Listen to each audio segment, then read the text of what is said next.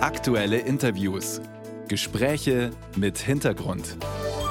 Ein Podcast von Bayern 2. Ich fühle mich sauwohl. Den Satz würde wohl kaum eine Muttersau sagen, wenn sie denn sprechen könnte.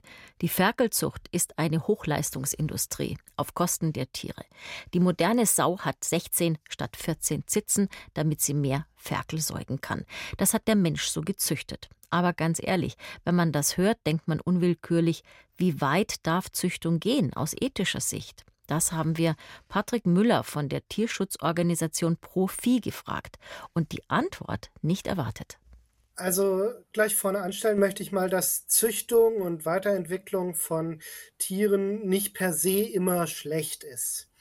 Aber wir haben es bei vielen Tierarten, bei vielen Rassen viel zu weit getrieben. Denn Zucht darf niemals dazu führen, dass den Tieren Schmerzen, Schäden oder Leiden entstehen. Das ist aber mittlerweile bei ganz vielen Tierarten der Fall. Und ganz grundsätzlich sollten wir wieder mehr dahin kommen, eher die Haltungssysteme anzupassen, als die Tiere anzupassen. Aber darf man denn rechtlich alles, was man möchte, an so ein Tier hinzüchten oder gibt es da rechtliche Grenzen? Das ist ein bisschen schwierig. Es gibt im Tierschutzgesetz einen Paragraphen, den Paragraphen 11b, der das Thema Qualzucht regeln soll. Dieser ist aber überhaupt nicht ausreichend definiert, sodass er in der Praxis nicht angewendet werden kann und auch nur in den absolut äußersten Seltenheitsfällen angewendet wird. Also es gab ein paar Hundezuchten, die verboten wurden, aber für die landwirtschaftliche Tierhaltung hat er momentan leider keine Bedeutung, denn auch in der Landwirtschaft gibt es eine ganze Menge Qualzuchten, die aber momentan nicht geahndet werden können, weil der Paragraph einfach viel zu unbestimmt ist.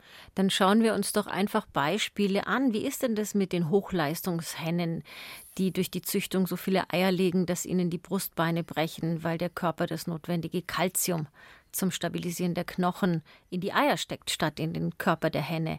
Oder die Puten mit den immensen Brüsten und daraus den resultierenden Haltungsschäden ebenfalls, die können auch kaum noch stehen. Also wer definiert nochmal, wann die Qual wirklich anfängt? Also gerade im Geflügelbereich sind die negativen Auswüchse von Zucht besonders stark. Das haben Sie ja eben mit ein paar Beispielen angesprochen. Die Brustbeinbrüche bei den Legehennen, regelrecht Osteoporose durch den hohen Kalziumentzug und Erkrankungen der Legeorgane durch eine viel zu hohe Eileistung. Auch bei den Masthühnern kennen wir verschiedene Probleme. Besonders perfide sind eigentlich die Elterntiere der Masthühner. Das wissen viele Menschen gar nicht. Aber Mastgeflügel ist das Sättigungsgefühl quasi weggezüchtet. Die werden niemals satt. Und diese Elterntiere, die dürfen aber ja nun nicht unendlich verfetten, sondern müssen geschlechtsreif werden, müssen Eier legen und so weiter. Deshalb dürfen sie nicht verfetten. Sie leiden also ihr Leben lang Hunger, weil satt kennen sie nicht, ausreichend Futter bekommen sie auch nicht. Das heißt, diese Tiere leiden ihr Leben lang. Und da ist definitiv aus der Sicht von Profi und auch von anderen Tierschutzorganisationen vollständig überstrapaziert, das Thema Zucht. Kommen wir nochmal zurück zu den Schweinen. Bis vor kurzem war ja im Schweinestall die sogenannte dänische Genetik gefragt. Das bedeutet also nicht Würfe mit 12 oder vielleicht 14 Ferkeln, sondern mit 20 Ferkeln oder 22 Ferkeln waren das Ziel. Wir haben im Beitrag gehört, in China bis zu 30 Ferkel.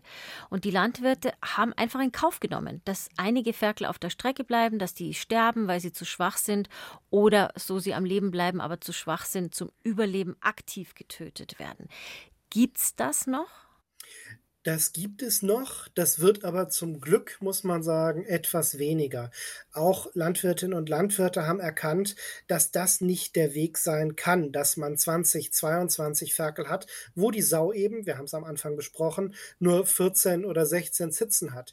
Diese Ferkel werden schlicht nicht satt, diese Ferkel werden oft leider notgetötet, äh, weil eine Ammenhaltung sich einfach nicht rentiert häufig. Und deshalb gibt es das noch. Gerade bei großindustriellen Anlagen kommt es immer noch wieder vor. Da hängt leider sehr, sehr viel am Geld und es wird weiterhin auf Masse statt Klasse gezüchtet. Aber in der klassischen Landwirtschaft, in der bäuerlichen Landwirtschaft geht es zum Glück zurück. Sie haben es angesprochen, es geht zurück einerseits, aber andererseits als Mensch, der nicht in der Landwirtschaft tätig ist, da stellt man sich schon die Frage, wie halten eigentlich die Landwirte das aus, die Tiere einfach so auszusortieren und ja wegzuschmeißen, als wären sie Abfall? Das ist auch für die Landwirte tatsächlich immer wieder ein Problem. Auch für sie ist es natürlich nicht schön, ein Tier zu töten. Aber gerade Mitarbeitende, die vielleicht nicht besonders hochqualifiziert sind, die vielleicht nicht besonders gut bezahlt werden, haben sich häufig, und das ist auch wieder ein Problem der großindustriellen Tierhaltung, vom einzelnen Individuum sehr entfernt und äh, sehen da nicht mehr so große Probleme, wie es ein bäuerlicher Landwirt vielleicht noch tut. Sie haben ganz zu Beginn unseres Gesprächs gesagt, es gibt nicht nur Negativbeispiele für Zucht. Zucht ist nicht per se negativ. Geben Sie uns ein bisschen Hoffnung. Gibt es denn auch rundum positive Beispiele in der Tierzucht? Also ein Beispiel, was positiv ist, ist, dass, Sie haben es angesprochen, bei Sauen jetzt mittlerweile es ein bisschen wieder zurückgeht. Die Mütterlichkeit wird dort seit kurzem höher wieder bewertet. Also dass die Sauen sich vorsichtig hinlegen, dass die Sauen aufpassen, dass sie keine Ferkel erdrücken.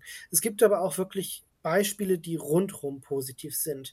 Zum Beispiel die gesunden und robusten Zweinutzungstiere. Bei Rindern gerade das Fleckvieh, was mit moderateren Leistungen, aber dafür sehr viel gesünder lebt und es werden keine unnützen, in Anführungsstrichen, männlichen Kälber mehr produziert. Es gibt es aber auch beim Geflügel. Die Biogeflügelzucht hat da besonders gute Initiativen, die auch Rassen in Richtung Zwei-Nutzungsrassen wieder zurückzüchten. Und das sehen wir sehr, sehr positiv. Und gibt es das hauptsächlich in der Biolandwirtschaft, alle diese Beispiele, oder auch in der konventionellen? Das gibt es hauptsächlich in der Biolandwirtschaft, aber auch im konventionellen, im kleineren Maßstab. Und wie ist es jetzt generell um das Tierwohl der Sauen in Deutschland bestellt, wenn sie eben nicht in Bio- oder solchen Ausnahmebetrieben leben? Die Schweinehaltung, gerade die Sauenhaltung, widerspricht leider im konventionellen Bereich sehr häufig den artgemäßen Verhaltensweisen, die einem Schwein eigentlich zuteil werden müssten. Und das ist ein ganz, ganz großes Problem. Die Schweine, egal ob Sauen oder Mastschweine, werden auf Vollspaltenböden über ihren eigenen Exkrementen gehalten. Und das muss man sich mal vorstellen. Ein Schwein hat eine empfindlichere Nase als ein Hund. Wenn das den ganzen Tag über seinen eigenen Exkrementen steht, das kann nicht gut sein. Das ist nicht gut. Können wir als Verbraucher etwas tun, wenn wir das ändern wollen? Wir können begrenzt etwas tun. Wir können natürlich hochwertigere Produkte kaufen. Da ist immer so die Frage, woran erkennt man das?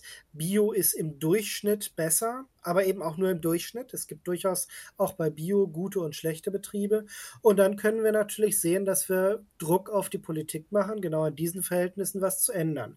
Die Landwirtinnen und Landwirte wären sehr häufig bereit, die Tierhaltung sehr viel besser zu machen. Aber dafür braucht es gesetzliche Rahmenbedingungen und die müssen von der Politik kommen. Und das sehe ich im Moment leider viel zu wenig.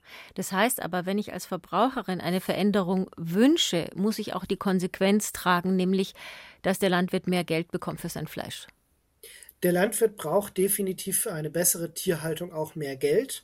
Da kommen wir nicht drum herum. Woher das Geld kommt, kann man sich dann überlegen. Ein Teil muss sicherlich von den Verbraucherinnen und Verbrauchern kommen, aber ein Teil kann auch über die ohnehin schon bestehende landwirtschaftliche Förderung kommen. Die müsste dann nur so umgebaut werden, dass nicht mehr pauschal per Gießkanne das Geld auf alle Betriebe verteilt wird, sondern nur noch auf Betriebe, die eine besonders artgemäße Tierhaltung haben. Aber zumindest können wir beim Einkaufen, bevor wir das nächste Schnitzel kaufen, da mal draufschauen, wo es denn eigentlich herkommt. Zuchtsauen und das Tierwohl. Einschätzungen von Patrick Müller von der Tierschutzorganisation Profi. Dankeschön für das Gespräch. Ich danke Ihnen.